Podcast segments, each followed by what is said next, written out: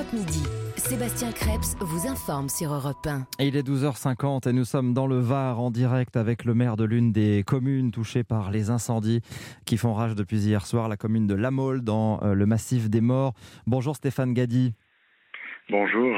Quelle est la situation à la mi-journée sur votre commune et dans les environs? Ben écoutez, euh, actuellement, euh, le feu n'est pas encore maîtrisé. Donc, euh, nous demeurons en état de vigilance euh, extrême. Hmm.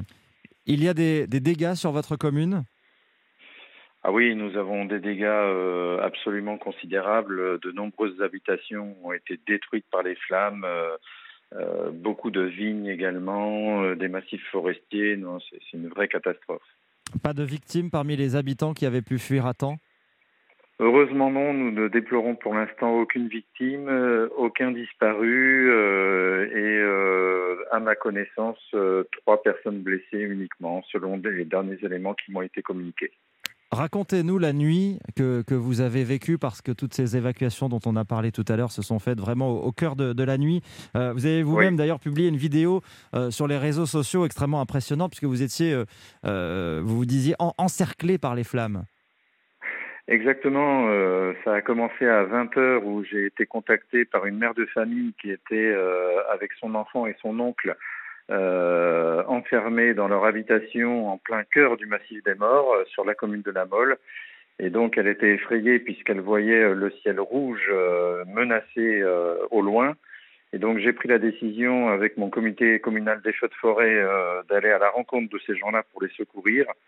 Et lorsque nous sommes arrivés, eh bien, euh, le feu s'était propagé, à une telle vitesse et d'une telle intensité qu'on s'est retrouvé littéralement encerclé. Et donc, euh, eh je rends vraiment hommage à mon comité communal des feux de forêt parce qu'en dépit de ça, euh, on est arrivé à sauver cette maison et faire en sorte que ses habitants soient sains et saufs. Euh, alors même que le feu était d'une telle intensité que les services de pompiers ne pouvaient pas accéder pour nous exfiltrer. Hmm. Où sont les, habitants qui ont évacué euh, Est-ce qu'ils ont pu regagner leur euh, domicile? Alors pour l'instant non, les directives préfectorales sont très claires. Il est interdit à toute personne évacuée ou sinistrée de regagner son domicile. Euh, pour la bonne et simple raison que le feu n'est pas encore maîtrisé et qu'on a besoin de garder les voies d'accès au seul et usage unique des services de secours. Hmm. Est-ce que les flammes sont, euh, se sont éloignées? Est-ce que votre commune est, sauvée ou est-ce qu'il y a toujours ce risque que le feu revienne? Alors nous sommes en présence de ce qu'on appelle un méta-incendie, hein, qu'on a déjà connu en 2003. D'ailleurs, il a emprunté, il a emprunté pardon, exactement la même voie.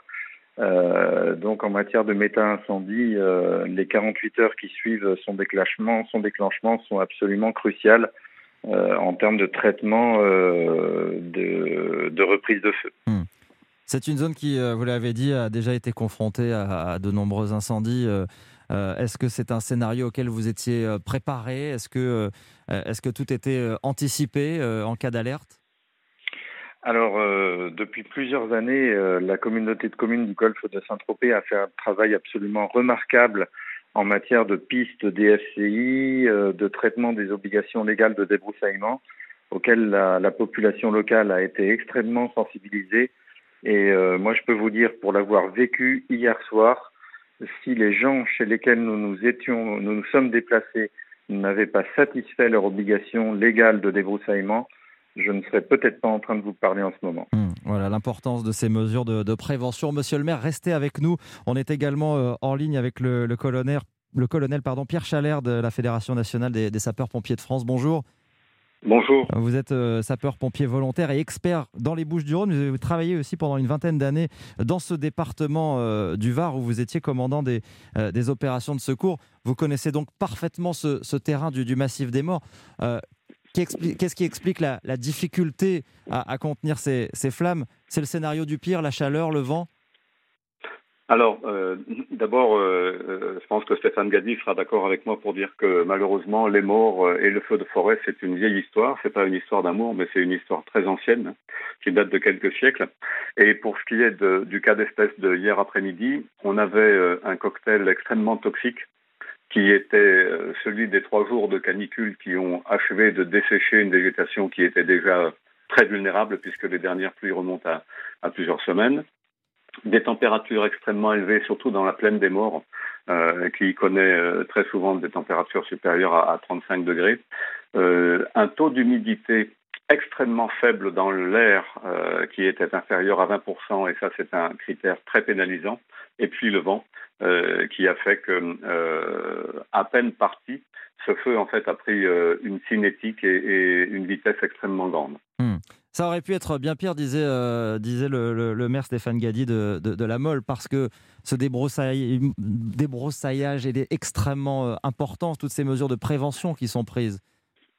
Bien sûr, j'apprécie euh, vraiment ce que ce qu'il a dit parce que euh, après le grand feu de, de 2003, euh, où j'étais commandant d'opération de secours et où effectivement le, trajet suivi par le feu entre la gare de Freinet euh, et la Mole et Cogolin Grimaud a été assez comparable. Il y a eu vraiment une très grosse prise de conscience après cette année terrible, notamment les prises de conscience des particuliers pour l'obligation légale de débroussaillement. c'est une c'est une aide dont nous ne pouvons pas nous passer.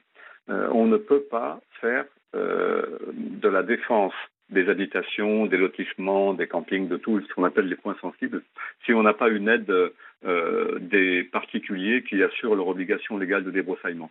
Et il faut tirer un coup de chapeau aux maires de toutes ces communes qui sont soumises aux dangers et feux de forêt tout le temps en été pour le travail de sensibilisation qu'ils peuvent faire. Hmm.